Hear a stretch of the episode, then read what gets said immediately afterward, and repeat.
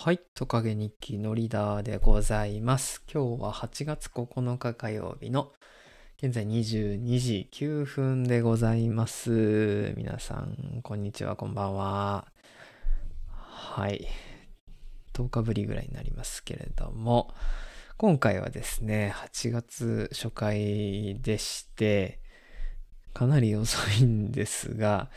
読書感想のコーナーをいきたいと思います。イエーイ。樋口塾恒例のですね、毎月1日なんですが、えー読書感想の会をですね、皆さんやってますので、えー今回もやっていきたいと思います。で、今日はですね、何か一冊に絞るというよりも、まあ7月の読書のあの振り返りをしようかなと思ってまして、まずですね、4冊かな読んだのは。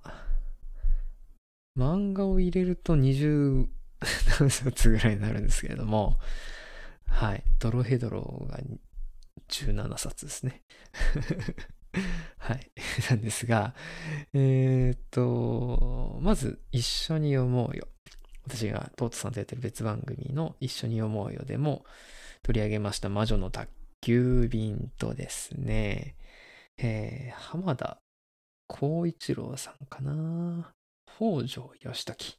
鎌倉幕府を乗っ取った武将の真実という本と、えーもう一冊が本郷和人さんの歴史をなぜ学ぶのか。じゃあ新書ですね。はい。で、もう一つが、えーそのスタでもおなじみの、えー、しげさん、村上茂久さんのですね、えー決算書謎解きトレーニング、7つのストーリーで学ぶファイナンス入門ということで、こちらも読ませていただきました。はい。えーっと、魔女の宅急便は一緒に読もうよ。ちょっと聞いていただいてですね、えー冊ずつちょっと一つずつコメントしていこうかと思うんですけれども、北条義時の本なんですが、ちょっと前すぎて覚えてないな。全然アウトプットする前提で読んで、読めてないですね。はい。あのー浜田さんの、えーっと、なんていうのかな。この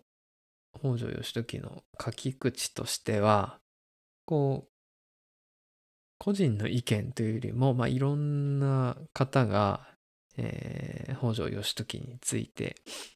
触れているものを結構オムニバス的に集めたような感じで、えーこういう時はこういうことしてたよねとか、そういうような書き口だったかなというような印象ですね。はい。まあやはり、こう、義時自身の、その青年期であったりの記録がほとんどない中で、どう想像していくかっていう部分が、やはり、まあ謎の多い人物なんだろうなっていうのも分かりましたし、まあ、こう今は大河でやってますけれども、そういう、なんて言うんだろう。謎が多い分、かなり自由に物語としては綴っていける楽しさもあるんだろうなというのは、あの、感じましたね。はい。まあ、義時自身がこう、どうなんでしょうね。乗っ取りたくて乗っ取ったのか、それとも、乗っ取らざるを得なくて乗っ取ったのかっていうのはちょっとよく読んだ後も私の中では理解は理解できないというか分かんなかったんですけれどもまた別な義時の本があれば大河やってるうちにですねちょっと読んでいこうかなと思います。はい。次がですね本郷和人さんでの歴史をなぜ学ぶのかというものですね。はい。こちらもえー本郷さん、あの、あ、スコープですね。深井さんの深井さんと野村さんの番組とかでもお話しされてましたけれども、やはりこう、本郷さん自身が今の歴史教育って、こう、なんか、科学的というか、なんか根拠がないとダメだよね、みたいな、あの、部分が強すぎるっていうようなお話も途中で出てきてですね、まあ、古典ラジオのように、あの、集められるだけ要素を集めて、歴史背景、歴史的背景から、その人の、あの、まあ、人物たちの、その挙動を読み解くというような、どういう気持ちだったのかとか、そういうのを読み解くっていうのが、本来は必要だよねというのが本郷さんの立ち位置で、で、まあ、それを一度高校の歴史の教科書に組み込もうとしたけど挫折したとかですね。だから、あの、いろいろリアルな部分も書かれていたので、すごい印象的でした。で、この本の中で、まあ、そういう歴史教育的な課題の部分が、まあ、若干入っていたの後に、えっ、と、日本の歴史を知る上で、まあ、重大な事件が何個かありますよね、というので、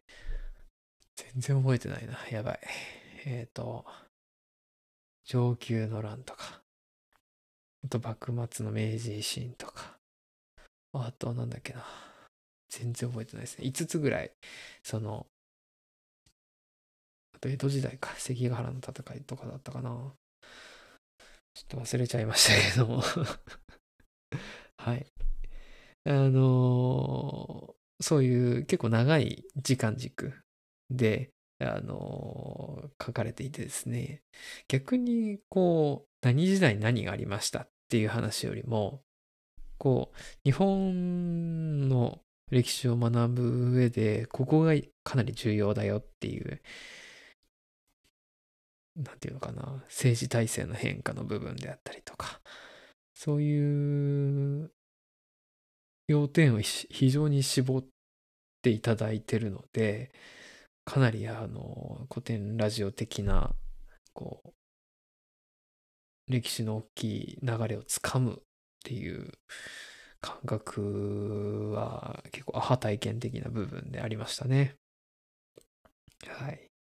今、この本激おすすめしてまして、妻が今読んでるんですけれども、妻も結構楽しそうに半分ぐらいは読んでるんで、まあ、いいなと思います。おすすめです。はい。ではですね、次。決算書謎解きトレーニング。はい。そのスタシゲさんの、えー初著書になるんですかね。はい。なんですけれども、いやー、これかなりですね、あの、面白かったですよ。はい。なんていうかな、謎解き、謎解き、謎解きかと言われると、謎解きなのか。別に非難する意味ではなくて、はい。私かなり、あの、普通に読み物として、あの、楽しかったですね。はい。これ何かこう具体的に出題されるというよりも、まあ、会話形式で進んでいく形なので、あの、非常に勉強になりました。で、まあ、私自身の、私個人の話をすると、えー高校は、商業高校で簿記会計をひたすらやって、高校の科目別に分かれていく時も会計科みたいなところに入ったので、で、そこから大学も会計のゼミに入って、勉強してたんだか飲んでたんだかよくわかんないような感じでしたけど、まあ、端端くり的な感じではあるんですが、会計を勉強して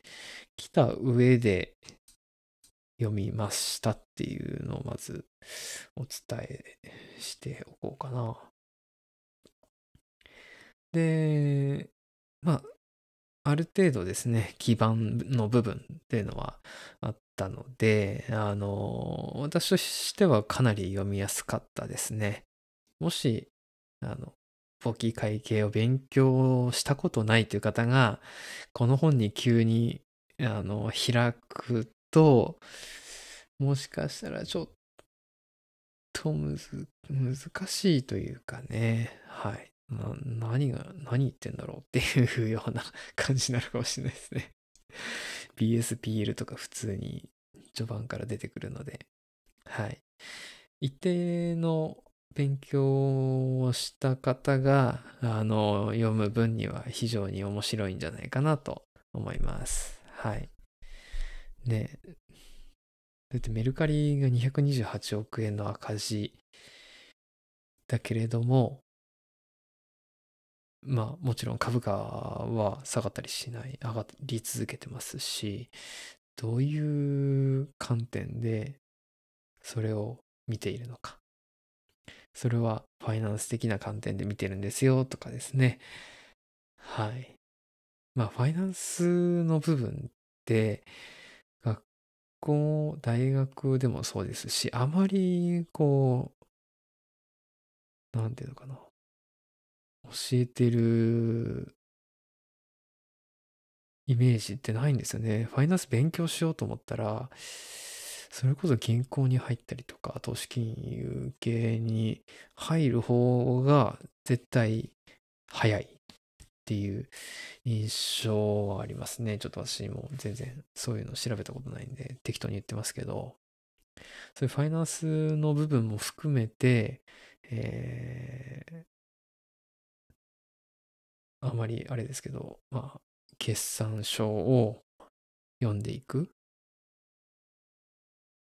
その、なんて言うんでしょう、多角的に読んでいく楽しさっていうのはですね、これ非常に、あの、感じていただけるんじゃないかなと思っております。はい。ちょっと長くなってきちゃったんで、そろそろ終わろうかな。はい。8月もまあこんな感じで、えー、読んだ本を一通りご紹介していこうかと思います。はい。では、今回もお聴きいただきありがとうございました。のりだでした。